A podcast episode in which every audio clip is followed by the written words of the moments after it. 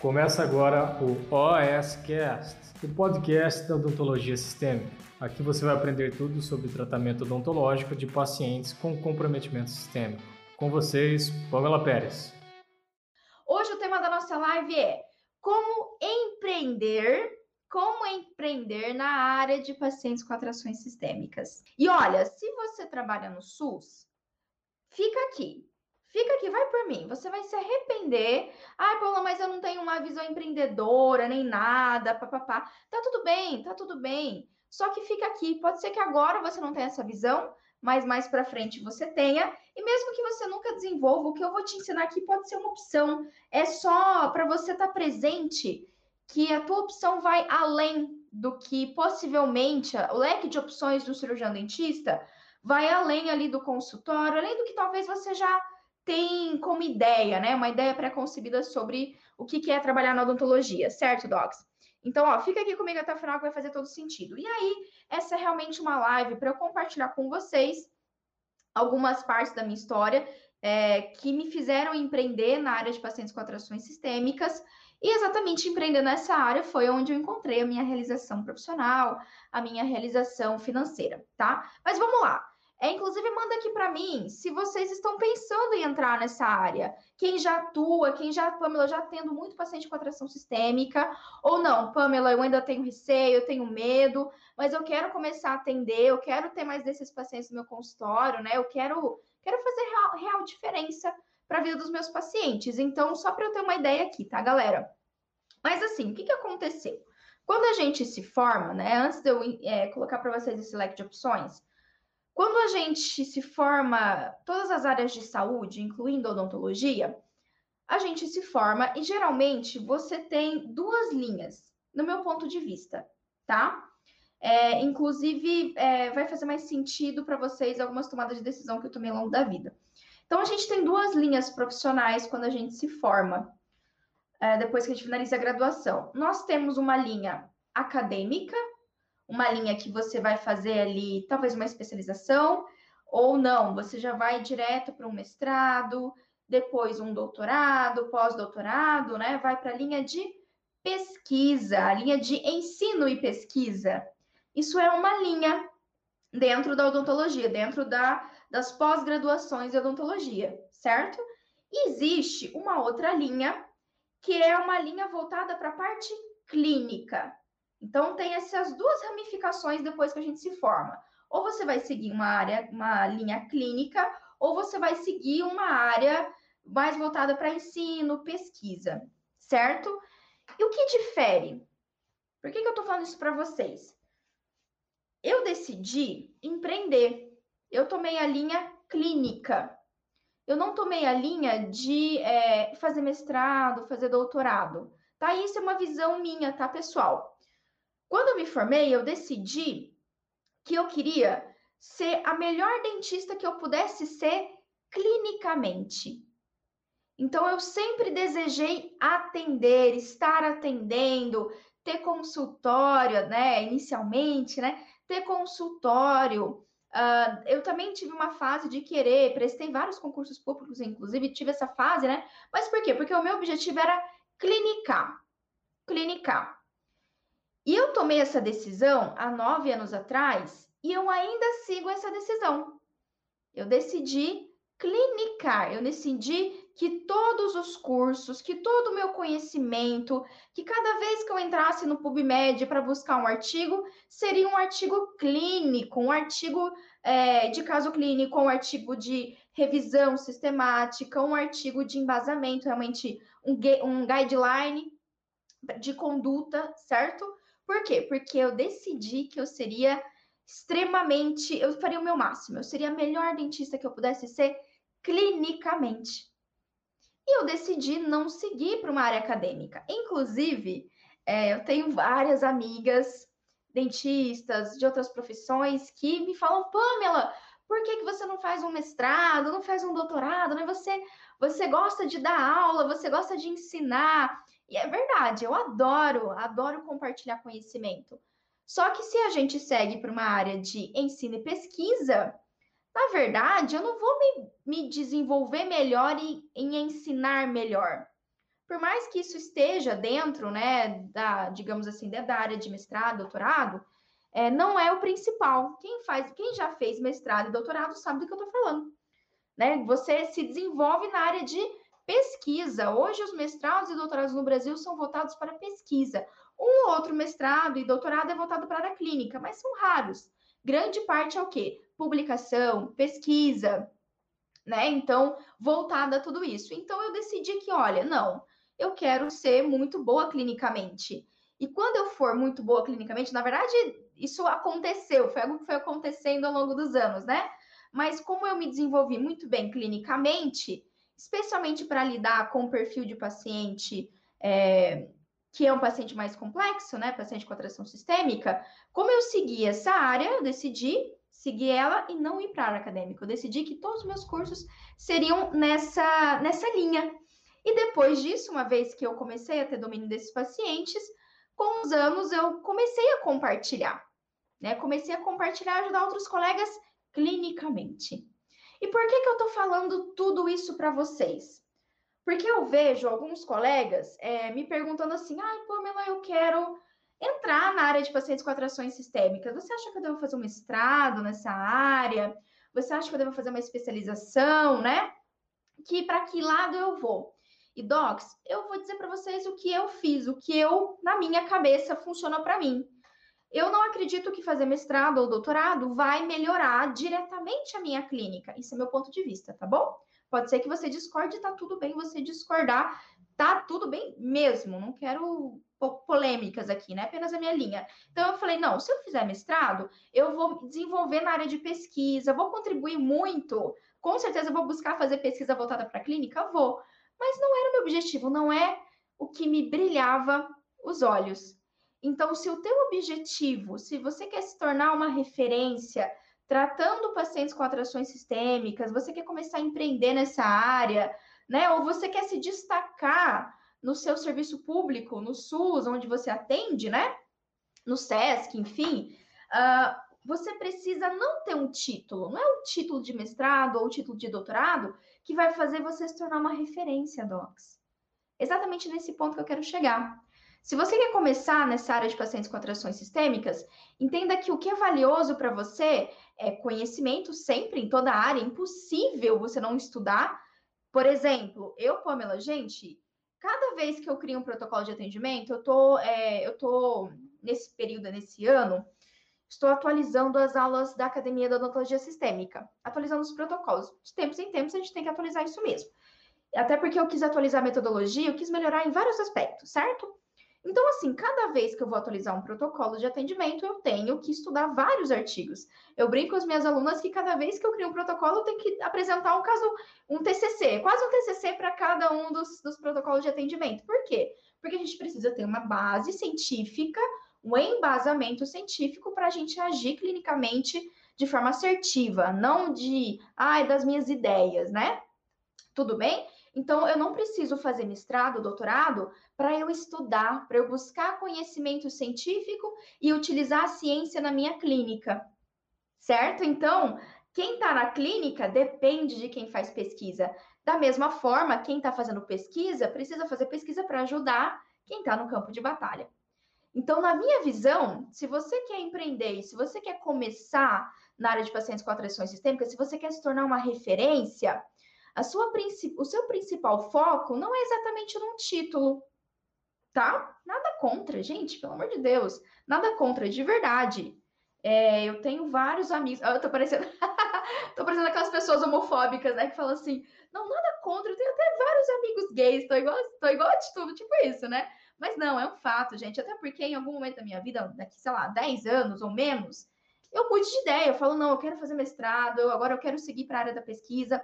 Mas estou dizendo para vocês que se vocês pretendem se tornar uma referência tratando pacientes com atrações sistêmicas, possivelmente um mestrado, um doutorado, até mesmo uma especialização, talvez não seja suficiente, não seja a base que você precisa para se tornar uma referência. Por quê? Por quê, Pamela? Porque ao lidar com pacientes com atrações sistêmicas, embasamento científico é necessário, campo de batalha é necessário, com certeza, mas também é necessário você entender estratégias de mercado. Quando a gente pensa em empreender, estou empreendendo, estou abrindo um consultório, ou vou empreender de uma outra forma que eu vou explicar para vocês, outras formas de vocês empreenderem nessa área, tá? Mas quando eu começo com isso, eu preciso ter uma estratégia de mercado, eu preciso me, me posicionar na minha cidade, no mercado odontológico da minha cidade. Faz sentido? Então, só fica presente para isso. Se o que você está buscando é se tornar uma referência, é se tornar um, um clínico melhor, busque sim conhecimento, mas um conhecimento que efetivamente vai te ajudar no campo de batalha. Tá bom? Vai te ajudar a realmente atender aquele paciente, a ter um raciocínio clínico para o atendimento de um paciente com atração sistêmica. Faz sentido? Agora, se você pretende pesquisar, publicar, né, publicar evidência científica relacionada a pacientes com atrações sistêmicas, olha, eu vou te agradecer imensamente. É graças a você que eu vou conseguir atualizar os meus protocolos e trazer novas evidências e melhorar a minha clínica. Mas essa, Doc, é uma decisão que a gente tem que tomar. Lógico, Pamela, eu tenho que só seguir, ah, eu só posso ser, seguir numa linha clínica ou só posso seguir numa linha acadêmica, né? Não, você pode seguir as duas linhas, gente. Como eu falei para vocês, eu tenho várias colegas que atendem no consultório, que empreendem, mas que também fizeram mestrado, fizeram doutorado e por aí vai. Mas por que, elas decidiram eh, fazer mestrado doutorado? Porque elas têm outras pretensões que vão além de empreender. Certo? Tudo bem? Então, esses dentistas querem ter mais opções, querem ter um leque de opções. Isso tá tudo bem, isso tá maravilhoso. Mas eu, Pamela, decidi que não eu quero seguir clinicamente. Eu quero ser a melhor dentista no atendimento de pacientes com atrações sistêmicas. Eu quero me tornar uma referência nessa área, uma referência na minha cidade que está no meu estado. Eu tracei isso para minha vida, certo? E como a gente pode começar? Como que eu comecei a empreender na área de pacientes com atrações sistêmicas? Olha só, logo depois que eu me formei, eu passei o primeiro ano ali de formada, em 2013, vagando de clínica popular em clínica popular, sem saber exatamente que linha eu ia seguir. Eu sabia que eu queria atender. A linha clínica sempre foi a minha meu sonho, assim, né? Realmente eu fiz odontologia para ser dentista clínico, atender, ok? Uh, mas fiquei nesse primeiro ano meio perdidona. Né? Não, não, não tinha, né, quando eu me formei, né, em 2013, galeras, dentistas de sucesso, dentistas boladões, fazendo live, distribuindo conhecimento, né? Fazendo imersões. Eu não tinha isso, gente. Então eu ficava bem, tava bem perdida mesmo na vida, bem, bem perdidona lá. Mas eu decidi que eu queria seguir na área de pacientes com atrações sistêmicas. E foi aí, então, que eu fiz uma residência, fiz residência é, em odontologia hospitalar. Na verdade, foi uma residência não exatamente em odontologia hospitalar, foi uma residência multiprofissional em saúde voltada para urgência, emergência e intensivismo. E aí, todo o meu campo de batalha foi dentro do ambiente hospitalar, certo? Dali que minha, minha titulação saiu como odontologia hospitalar, certo? Só que assim, depois que eu saí da residência, eu meio que, comecei, meio que comecei do zero de novo. Comecei do zero de novo. Por quê? Porque a residência eu aprendi a lidar com o paciente no hospital. Só que quando eu saí da residência, eu não tinha ainda um, um hospital para trabalhar. Aqui no meu estado ainda não tinha, quiçá, a obrigatoriedade da presença do cirurgião dentista dentro do hospital. Então, eu não podia ficar sentada com os meus braços cruzados. Beleza, já sei lidar com paciente complexo, sei lidar com paciente do hospital. Vou ficar aqui esperando abrir uma vaga ou ter um concurso da EBSER, alguma coisa do tipo, para eu conseguir entrar no hospital. Gente, eu não fiz isso. É uma coisa, inclusive tem outras lives que eu falo sobre isso, a minha visão sobre odontologia hospitalar e tal, né? Mas assim, é, não podia fazer isso, não podia ficar ali de braços cruzados. E eu sabia que para entrar no hospital, eu não dependeria, isso não dependeria só de mim, né? Eu precisaria que alguém me contratasse. Precisaria de uma, de uma terceira via para chegar realmente ao paciente fazer odontologia no paciente em UTI, no paciente grave. Mas falei, não, ok, se eu tenho conhecimento, eu preciso entrar no campo de batalha novamente. Eu não sei, vou come começar consultório, vou começar, e o que, que eu vou fazer? Pois é, foi aí que eu comecei a lidar com empreender dentro de pacientes, dentro da área de pacientes com atrações sistêmicas. E foi aí que eu comecei a descobrir que eu tinha entrado numa área no mercado odontológico extremamente deficiente. Eu tive uma grande vantagem, isso foi em 2015, 2016. Eu tinha uma grande vantagem que era, poxa, só tem eu e mais outros poucos dentistas que atuam nessa área. Então, para demandas do nossa cidade, do nosso estado, né? É uma coisa assim, poxa, tem poucos, então que maravilhoso. Mas, uma vez que você é, é, o pioneiro em algo, você tem que desbravar. E você tem que começar a se posicionar e educar o seu paciente. Né? Então, tem a vantagem de você ser pioneiro que você vai ser o pioneiro, a pioneira. Mas a desvantagem é que você tem que correr atrás. Você tem que mostrar o seu trabalho, você tem que começar a explicar para as pessoas o que você faz certo? E nesse interim, nesse interim de estar aí, é, após residência, o que, que eu fiz? Eu comecei a me aproximar de outros colegas, né? Já mais ou menos na residência, ali já, fez, já fiz alguns contatos com preceptores, mentores de residência. E aí, quando eu finalizei, eu já estava mais ou menos alinhada com esses profissionais e eu comecei a trabalhar tanto no hospital, eu vou explicar para vocês isso, tanto no hospital como também no consultório. Só que o hospital que eu trabalhava não era um hospital de UTI, não era um hospital que eu tinha sido formada, era um hospital de reabilitação, mas foi o meu pós. Inclusive, foi um hospital que eu estagiei quando fiz residência, e assim que eu saí da residência, eu comecei a atender no hospital e atender também no consultório. E docs, lógico que nessa época era um, pouco mais complexo. Por quê? Porque eu não tinha uma visão de estratégia que nem eu tenho hoje em dia eu não entendia muito bem o mercado odontológico, eu ainda não sabia muito bem como que eu ia me posicionar, como que eu ia me tornar uma referência, como que eu ia fazer para receber mais pacientes assim dentro do meu consultório. Então aí foi a época assim que eu fiquei meio que perdida novamente. Tava ali atendendo no hospital, eu revezava com outras dentistas o atendimento, mas era uma coisa assim mais não era tão a gente ainda estava iniciando ali no hospital, a gente ainda não tinha uma presença, né? Então a gente ainda estava meio debaixo da asa de, de professores e tal para conseguir estar tá ali. Então era mais na minha visão o estágio remunerado do que realmente eu estar ali atendendo como empresa e tal, né? E fazer parte do corpo clínico. Então a gente ainda não era isso nessa época. E nessa época era eu mais outras duas dentistas, certo?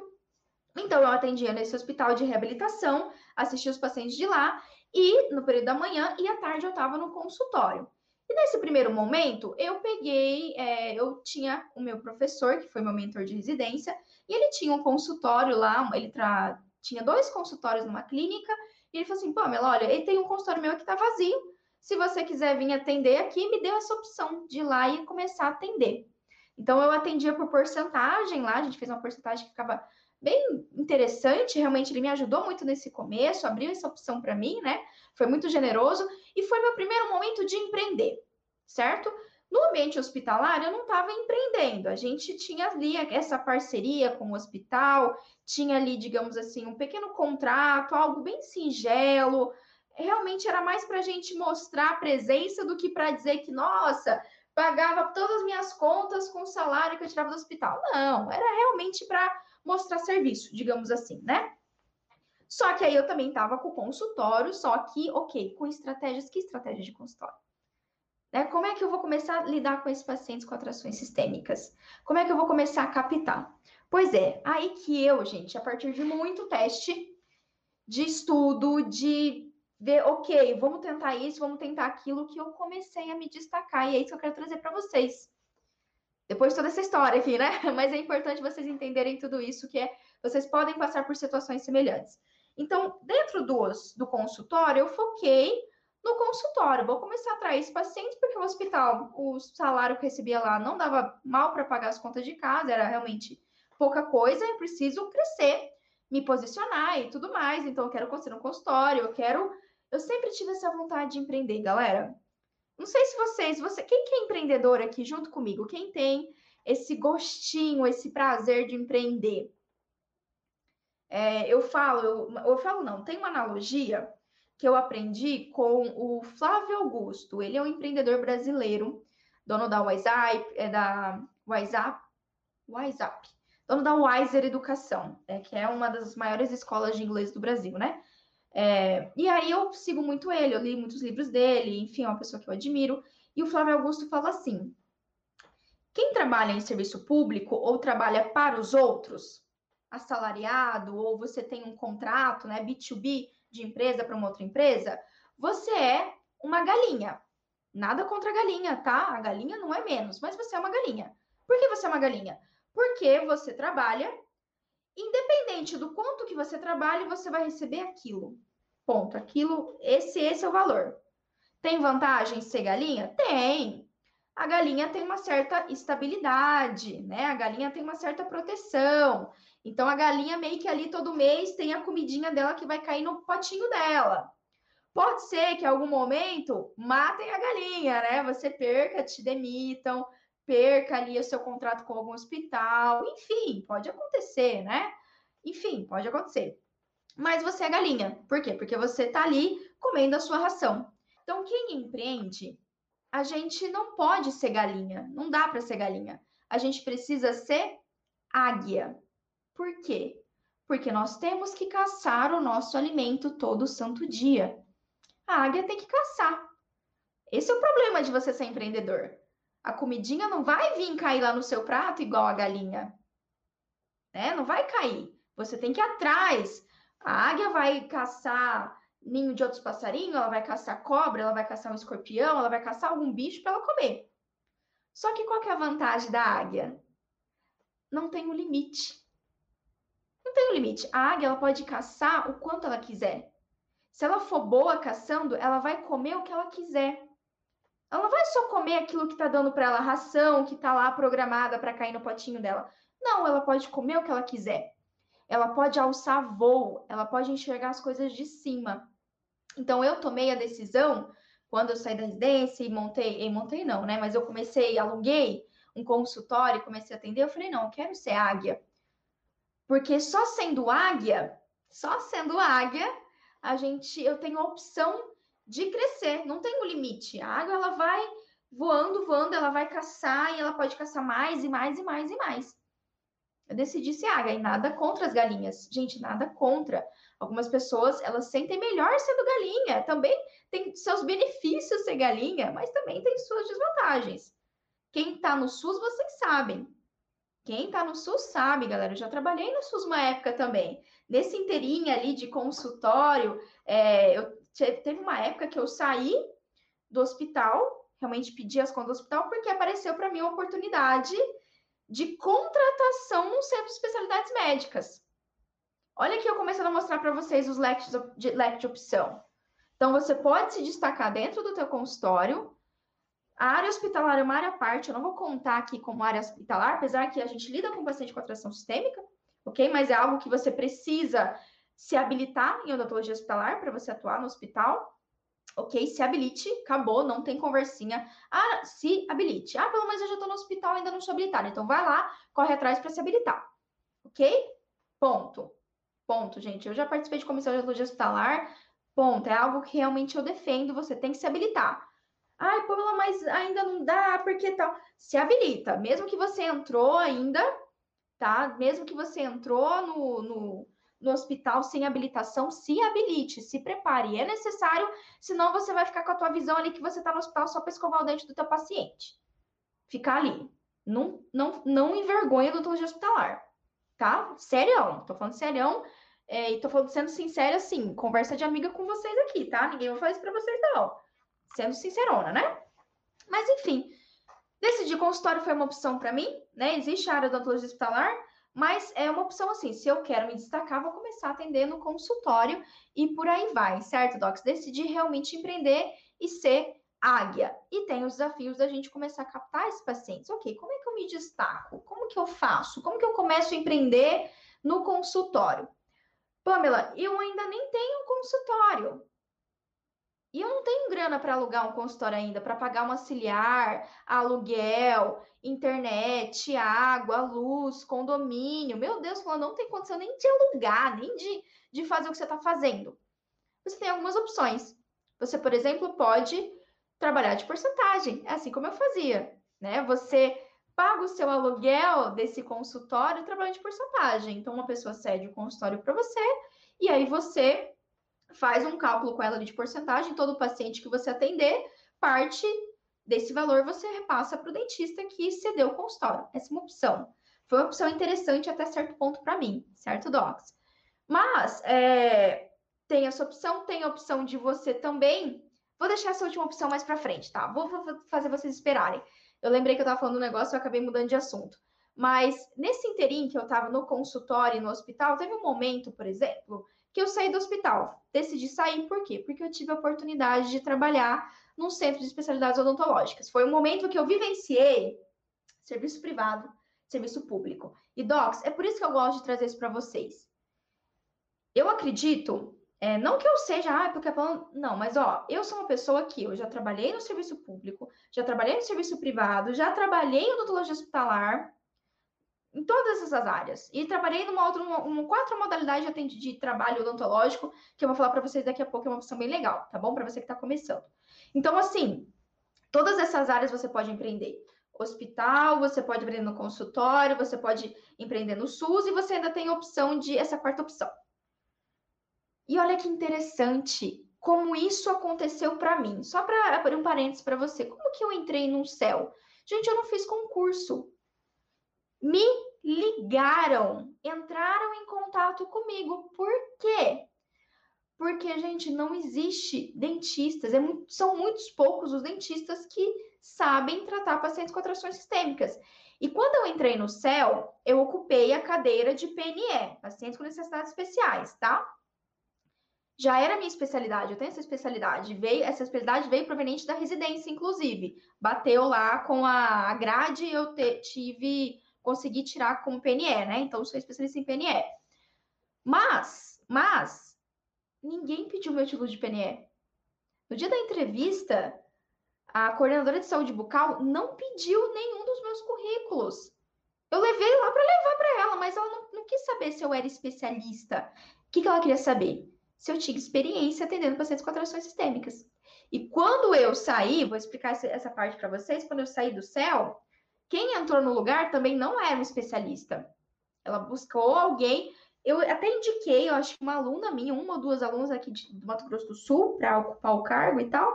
Não sei se deu certo, mas eu sei que o dentista que entrou não era nem, não tinha nem título. Por quê? Porque é difícil.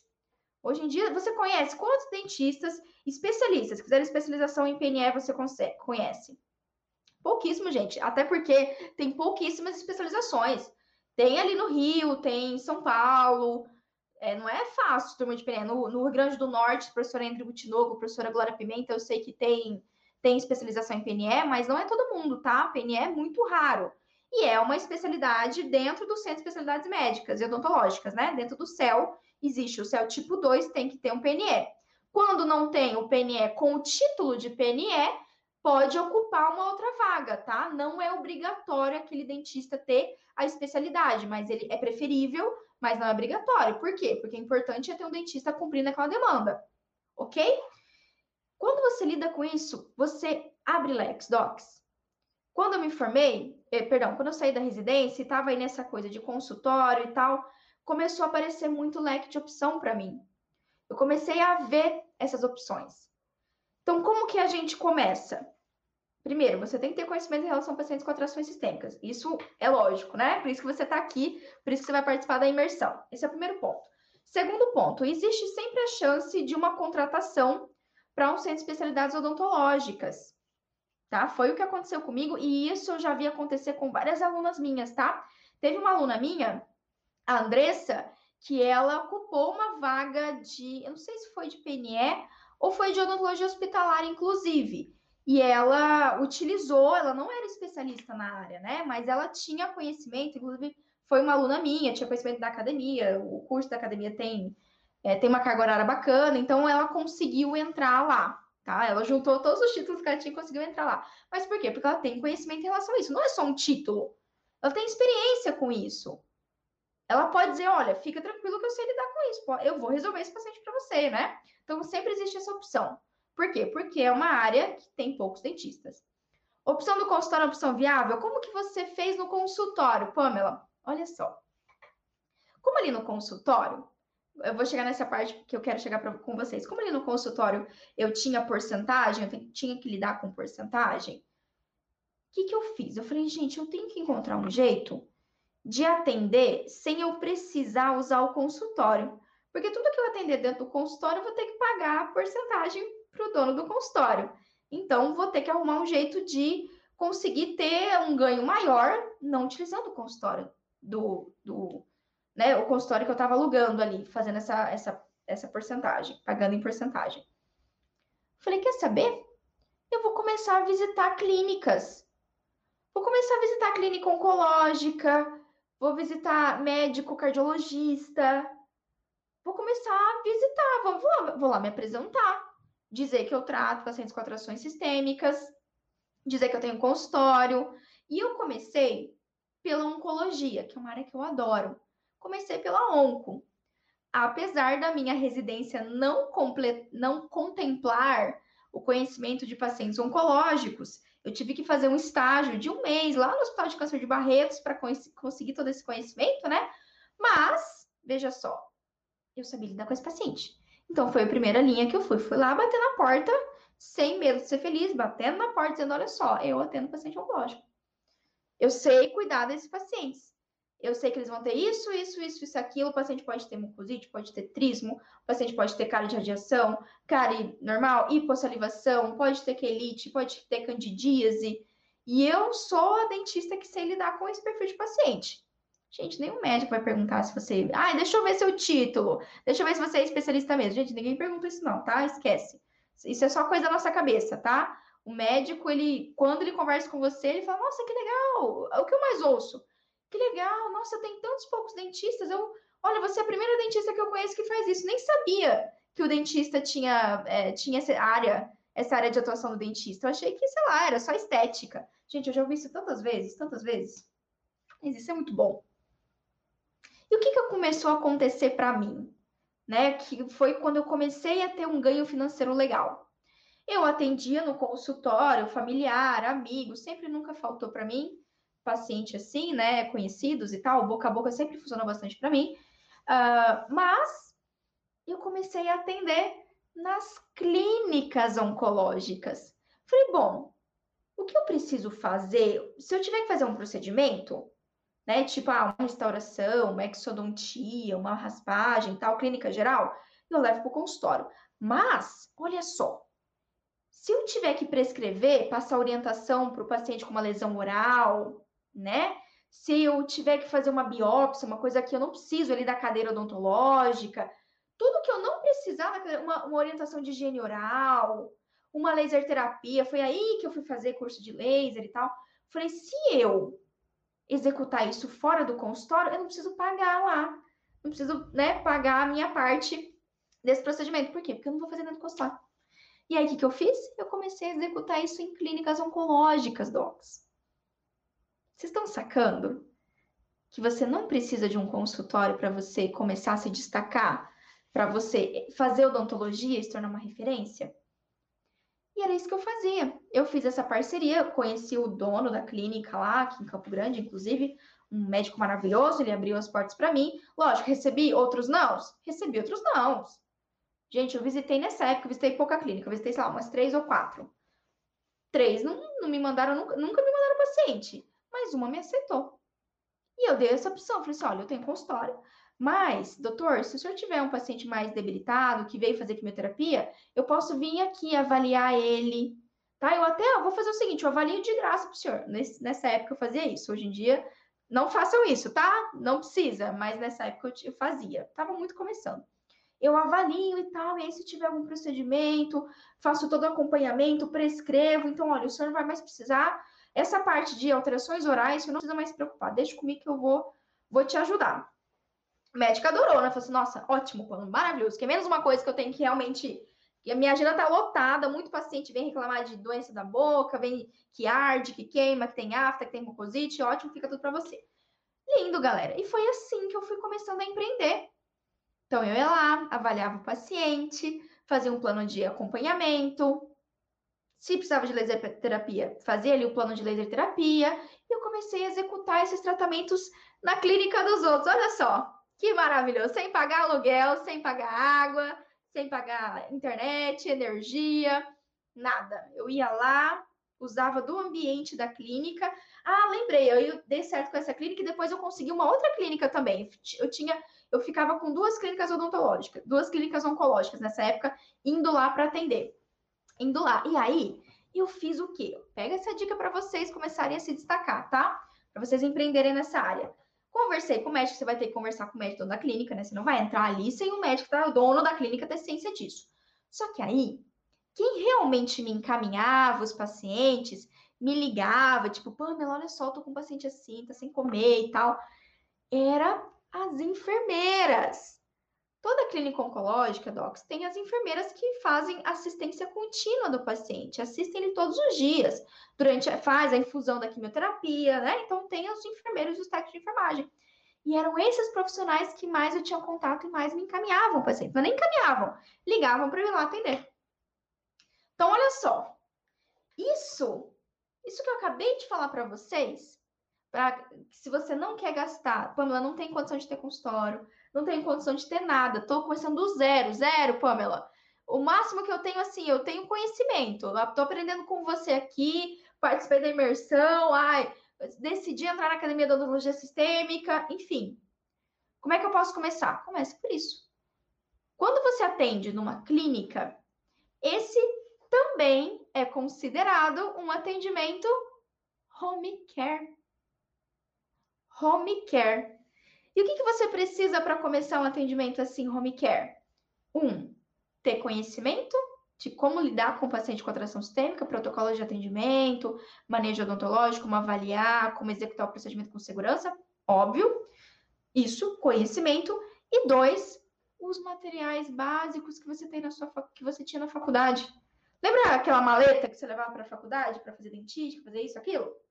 É isso. Basicamente isso. Para você começar é isso que você precisa. Mas esse é um leque muito legal, Docs. E esse é um leque que, incrivelmente, eu estou vendo várias das minhas alunas, dentistas que eu acompanho, que eu mentoro, se tornando referência, se tornando destaque em menos de um ano. Vocês têm noção disso? Se eu tivesse, gente, se eu tivesse esse conhecimento, se eu tivesse ouvindo o que eu tô falando aqui, como eu gostaria de ter ouvido de alguém isso que eu tô falando para vocês. Porque a gente sai da faculdade assim, ó. Você acha que você só vai ter sucesso na odontologia se você tiver um, um título boladão lá, vários títulos, um papapá, título, título, título? Começa por aí. E você só vai ser sucesso se você fazer procedimento, se você seguir uma área tradicional da odontologia. Ah, implante, endo, orto, pério, prótese. Só isso, é só procedimento, gente. O que eu tô falando para vocês é uma odontologia, uma revolução da odontologia. A odontologia, nesse quesito, nesse lado sistêmico, ela ficou adormecida durante muito tempo. Ainda está bastante adormecida, mas esse gigante está acordando. E eu tô falando isso para vocês de coração, porque eu realmente quero que vocês saibam que vocês têm opção. Tá? Você, quando você sabe lidar com o paciente com atração sistêmica, você começa a empreender atendendo em clínica oncológica, em clínica de reabilitação. Você pode fazer parceria com empresas de home care, ir lá visitar os pacientes. Ó, oh, minha aluna Fernanda, Fernanda, Celina, tenho várias alunas, gente, que têm parcerias com lar de idosos. Elas vão lá toda semana fazer prevenção nesses pacientes. Prevenção, procedimento simples. Procedimentos simples em pacientes complexos, que a maioria dos dentistas não sabe, não sabe lidar. Tá? Então, assim, conhecimento é poder. Não só conhecimento científico, galera conhecimento de estratégias, de visão de mercado. Por que que hoje eu consigo cobrar 450 reais numa restauração? Consigo cobrar 700 reais numa restauração indireta? 280 reais numa profilaxia. Por que, que eu consigo cobrar isso? Eu sou super feliz cobrando. Talvez você cobre mais, talvez você cobre menos, tá tudo bem, tá? Mas para mim tá ótimo aqui para minha cidade. Inclusive para minha cidade está acima da média esse valor. E tá maravilhoso. Por que, que eu consigo cobrar isso?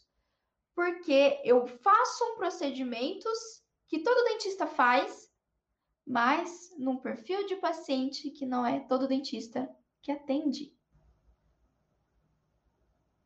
Eu faço um tipo de procedimento, eu faço procedimentos que todo dentista faz, só que num tipo de paciente que boa parte dos dentistas não atende. Vocês estão começando a entender como isso é interessante? Tá? Então, ó, depois disso, depois que eu comecei a atender no consultório e fazer boa parte, passei mais de um ano e dois meses só no home care, e aí depois eu entrei no serviço público, então eu ficava ali consultório, serviço público, né? Nesse meio todo eu comecei a, a ter redes sociais, a compartilhar conhecimento. Chegou um momento da minha vida que eu tive condição suficiente para não precisar mais estar no serviço público. Para não precisar mais fazer home care. Eu decidi isso. Eu faço home care eventualmente. Mas por quê? Porque eu tive condição de ter o meu próprio consultório. Olha que legal, galera. E pode ser que você decida que não. Eu tenho uma aluna que fala, eu falei com a Fernanda, Fernanda Valente, falou assim, Pã, já tive consultório, não quero. A Fernanda Valente só atende em clínicas, clínicas de idoso, clínicas oncológicas, a home care, ela só faz isso. Ela fala, eu? Tem que pagar IPTU, tem que pagar é, aluguel, internet, água, luz, tá, tá, tá, tá, não. Eu uso a luz, a internet, a água do meu paciente, da casa dele. Não, para mim é só, gente, é realmente é um tipo de quando a gente atende na em uma clínica médica ou quando a gente atende no home care, num lar de idosos, em alguma instituição, o teu é, o teu a sua margem de lucro por, por procedimento ela é infinitamente maior. A margem de lucro é maior. Ai, mas Pamela, tem logística, tem gasolina, gente. Sério, não, não, você vai comparar o que você vai gastar de gasolina com o que você vai gastar de aluguel? Né? Você não vai gastar tudo isso. Você não vai gastar um aluguel em gasolina. Muito pouco provável. Apesar que a gasolina está um pouco cara, né? Mas ainda assim você vai ter menos, N menos despesas. E eu não tô falando isso para vocês porque eu acho que, ah, que você tem que fazer. Não, Docs. Só entenda. o que eu quero, meu objetivo aqui com vocês é que, primeiro, tá? Resumindo para vocês. Se vocês querem se tornar uma referência, não vai ser um título, não vai ser títulos que vão te tornar um dentista de referência. Se você quer ser um dentista de referência, primeiro, busque uma área que você sabe, que você começa a notar, pesquisa de mercado, pesquisa. Busque uma área que a gente tem alta demanda de pessoas, muitos pacientes e baixa, é, baixa. Agora eu esqueci se eu falei o termo demanda de forma correta, mas a gente tem vários pacientes e poucos dentistas, uma área que poucos dentistas estão atuando. Eu estou citando aqui para vocês a parte de pacientes com atrações sistêmicas. Esse é um nicho. Pode ser que tenha alguma outra que esteja surgindo aí que eu nem conheço, mas para mim foi foi assim, foi a melhor decisão da minha vida. Ponto. Eu não, eu não teria, Docs, a condição e a tranquilidade de estar aqui com vocês, conversando, compartilhando conhecimento, se eu não tivesse seguido nessa área. Hoje de manhã, eu atendo só de manhã. Eu tenho o privilégio de só atender de manhã. À tarde, Docs, ah, à tarde eu vou fazer aula, eu vou cuidar da, dos meus alunos da Academia da Odontologia Sistêmica, vou ficar com o Cristiano, vou para o CrossFit, né? Tirando agora esses períodos que eu estou um pouco mais corrido, que eu estou fazendo live diárias para vocês, né? Eu tendo, tendo a oportunidade de fazer live diárias para vocês, mas isso só é possível porque eu tenho essa realização profissional e realização financeira. Isso veio do quê? De empreender. De empreender. E empreender nessa área maravilhosa que é pacientes com atrações sistêmicas tá? Então, se você quer começar, né, como que você vai começar a empreender na área de pacientes com atrações sistêmicas? mais uma vez, busque conhecimento, a gente tem que saber lidar com esses pacientes. Segundo, entenda o teu mercado, o mercado na, na tua cidade, você vai notar, você nem precisa pesquisar muito, mas você vai notar que não tem muitos profissionais que lidam com esse perfil de paciente. Eu recebo muito paciente encaminhado, você vai notar isso, as minhas alunas recebem muitos pacientes encaminhados, certo? O boca a boca ainda é muito forte para esse perfil de paciente, docs. E você pode empreender, é, não necessariamente dentro do seu consultório, você não precisa ter esse, esse investimento, né? E esses gastos de água, luz, não sei o que. Você pode empreender na clínica dos outros. Né? Você pode empreender na clínica dos outros. Você pode começar assim, atendendo em clínicas. O mais importante realmente é você ter esse conhecimento. Então, saiba que você tem opção, tá? A odontologia, ela vai além do procedimento. Assistir um paciente com atração sistêmica também é odontologia. Não é só dentística, não é só exo, isso faz parte, isso faz parte. Já fiz muita exo e home care, galera. Normal, faz parte, né? Mas isso que é interessante. Você, é, no meu ponto de vista, quando eu me formei, depois que eu saí de. Quando eu me formei, não tinha nada online, galera não tinha educação online como tem hoje, não, tem treina, não tinha treinamentos, mentorias como tem hoje. A única opção que eu tinha na época foi fazer residência. Foi fazer residência, a opção que eu tinha. Não tinha nem dinheiro para especialização. Eu fui lá, estudei, passei na prova de residência e comecei a residência. Era a minha opção, é de verdade. Não tinha condição de fazer especialização. Se eu tivesse condição, eu teria, eu inicialmente teria, teria feito estomatologia, que era uma, uma... Sempre gostei de pacientes com atrações sistêmicas, né? Mas estomatologia. Só que, nossa, não, não faria nada diferente. Não faria, nossa, gente, sério, eu não faria nada diferente. Porque tudo que eu precisei passar me trouxe aqui, até aqui para vocês. Para estar tá compartilhando isso com vocês. Né? Mas é, eu só tinha a opção da residência. Então eu fiz a residência e depois eu fui por minhas próprias pernas, galera. No meu estado, quando eu saí da residência e comecei a atuar, Ninguém sabia, ninguém nem sabia o que era odontologia hospitalar, ninguém nem sabia o que era você ser especialista em pacientes com atrações sistêmicas ou seguir nessa área, né? Não, minha área de atuação em pacientes com atrações sistêmicas. As pessoas, tipo, os próprios dentistas não sabiam o que era isso. Hoje, graças a vários outros colegas, né? Eu e vários outros colegas que conversam, que faz live, que faz conteúdo sobre isso, vocês têm mais essa visão. Mas é incrível, tá? É incrível e eu sinceramente espero que eu tenha trazido opções para vocês. Aceso, assim, aceso, ótimo, acendido uma luzinha aí na cabeça de vocês para vocês saberem que vocês têm várias opções, um leque de opções. Quando você, se você decidir seguir nessa área de pacientes com atrações térmicas. Ah, Pamela, não quero empreender. Não, não pense em seguir. Tá tudo bem. Tá tudo bem. Só fica presente para uma coisa você vai receber esse paciente. Mesmo que você não queira se tornar uma referência, Vamos, não, não tenho vontade de me tornar, eu já tenho minha área, eu sou da harmonização orofacial. Beleza, maravilhoso. Mas você vai receber pacientes com atrações sistêmicas para fazer harmonização orofacial. Para fazer reabilitação, implante, tudo, gente, não tem como. Vocês vão receber.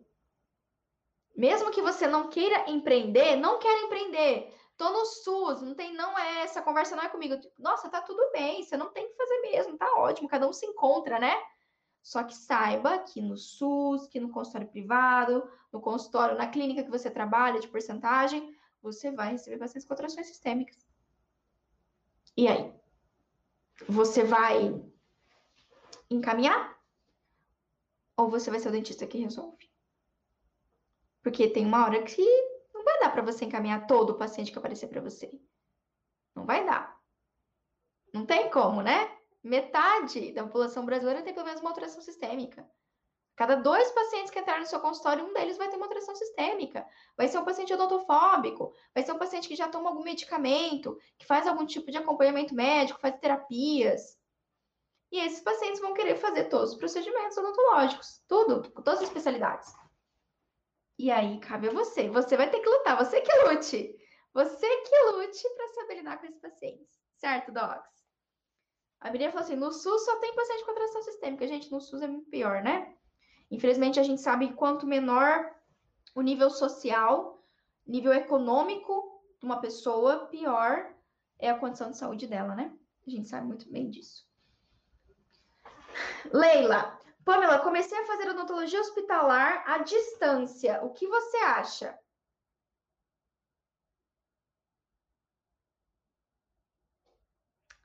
Vou dar um minuto de silêncio, Leila.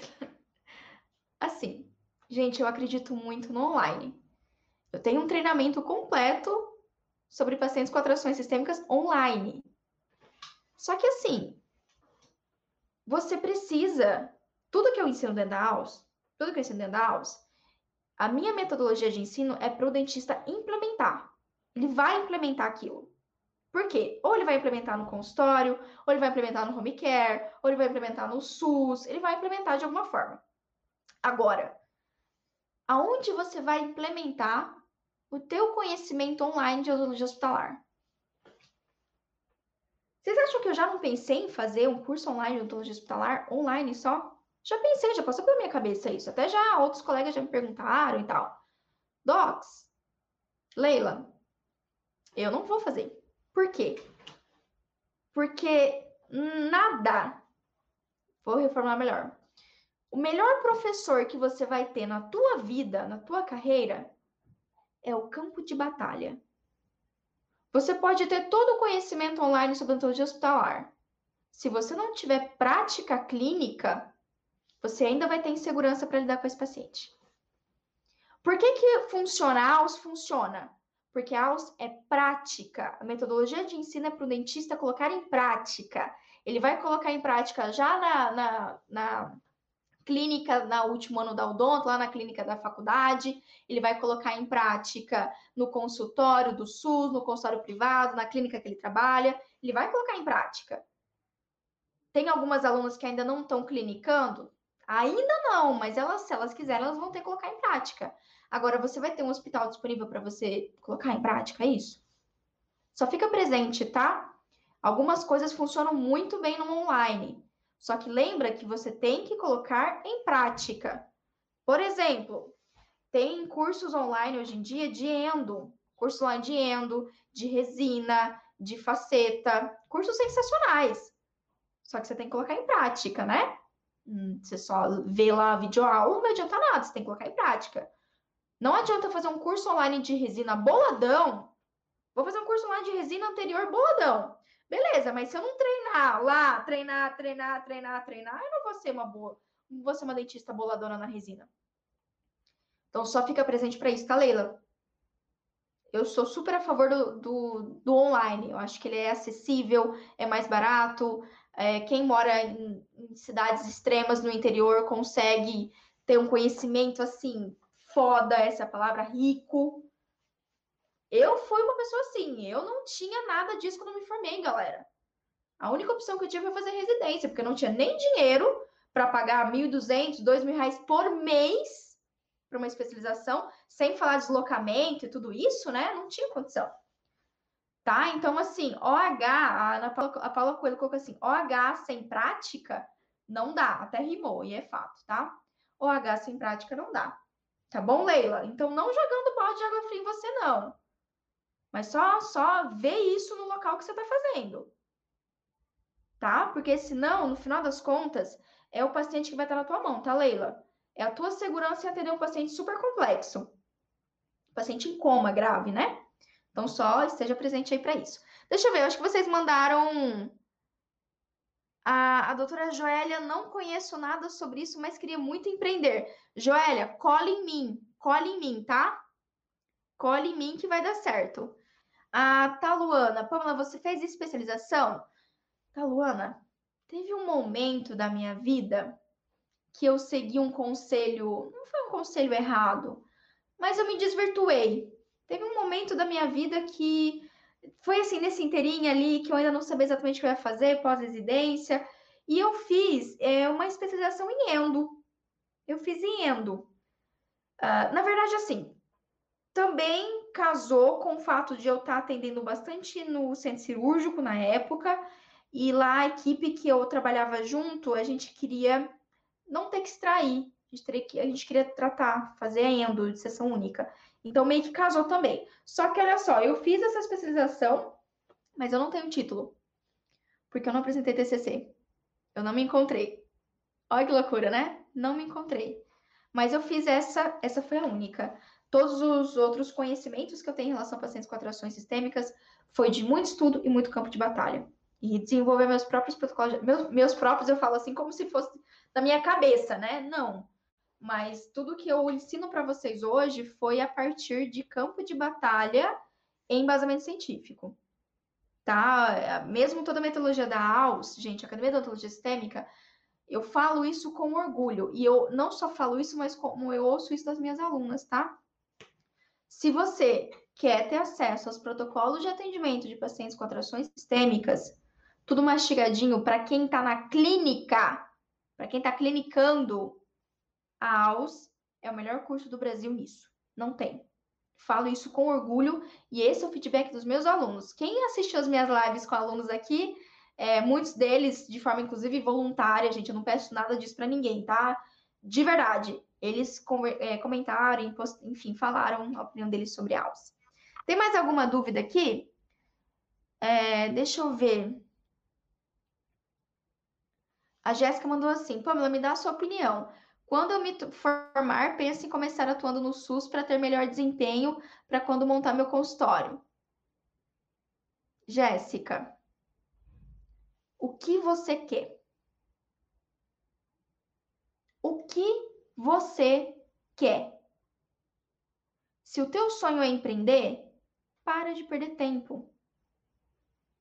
Você vai aprender com os pacientes seus com seus pacientes seus do consultório te pagando lá para você aprender. Tá bom? Ponto. Foca no teu objetivo. Se o teu sonho é estar no SUS, ai, eu adoro o SUS, eu sou apaixonada pelo SUS. Não é o caso da Pamela, tá bom? Sou apaixonada pelo SUS. Então, vá, entre no SUS, estude, concurso, vai lá, ou consiga uma contratação SUS. Mas o que te brilha os olhos, o que te faz acordar todo santo dia, o que te dá tesão é o consultório, para de perder tempo, tá? Você vai ganhar experiência, ganhar mão em qualquer uma das situações. Tá bom, Jéssica? É minha opinião. Se pediu a minha opinião, tô, tô, dando para você a minha opinião. É, Leila, Pamela não precisaria ter o título para trabalhar em um hospital? Leila, seguindo a legislação atual, um dentista clínico geral pode atuar no hospital, seguindo legislação. Agora, não é porque está na lei que nos. Né, tipo assim, não é porque tem uma lei que obrigue você ter habilitação em OH que não é indicado, tá? Atualmente, segundo o CFO, para você atender no ambiente hospitalar, você só precisa ser dentista. Qualquer dentista atenderia. Só que não caia. Se você fazer isso, você vai, você vai ficar boiando lá. Essa é a real. Você vai, você vai, você não vai conseguir dar o seu melhor.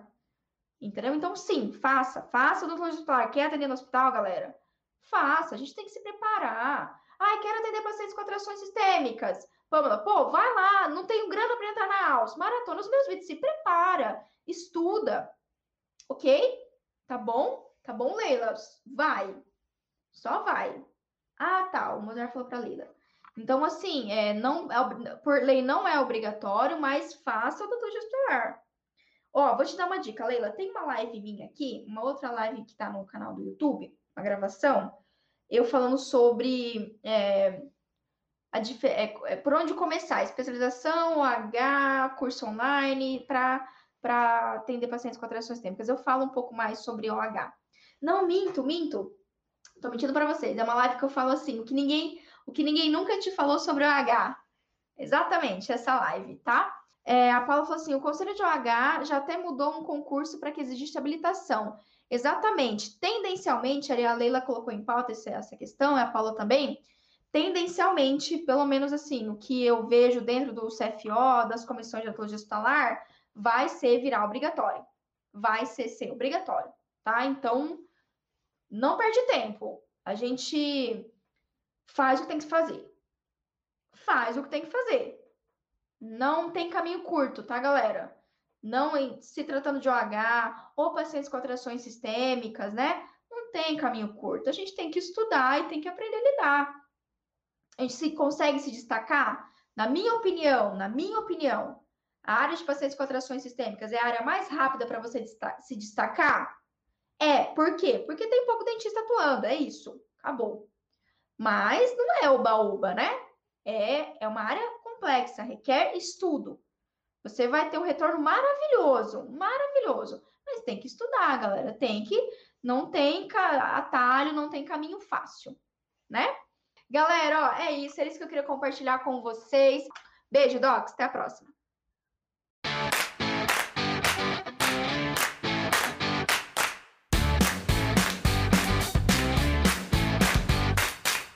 Você ouviu o OSCast, o podcast da odontologia sistêmica. Se você gostou desse episódio, tem muito mais nas nossas redes sociais. Siga-nos no Instagram, arroba Pamela P. Pérez, e no nosso canal do YouTube, Pamela Pérez. A gente se vê na próxima. Um abraço, até mais.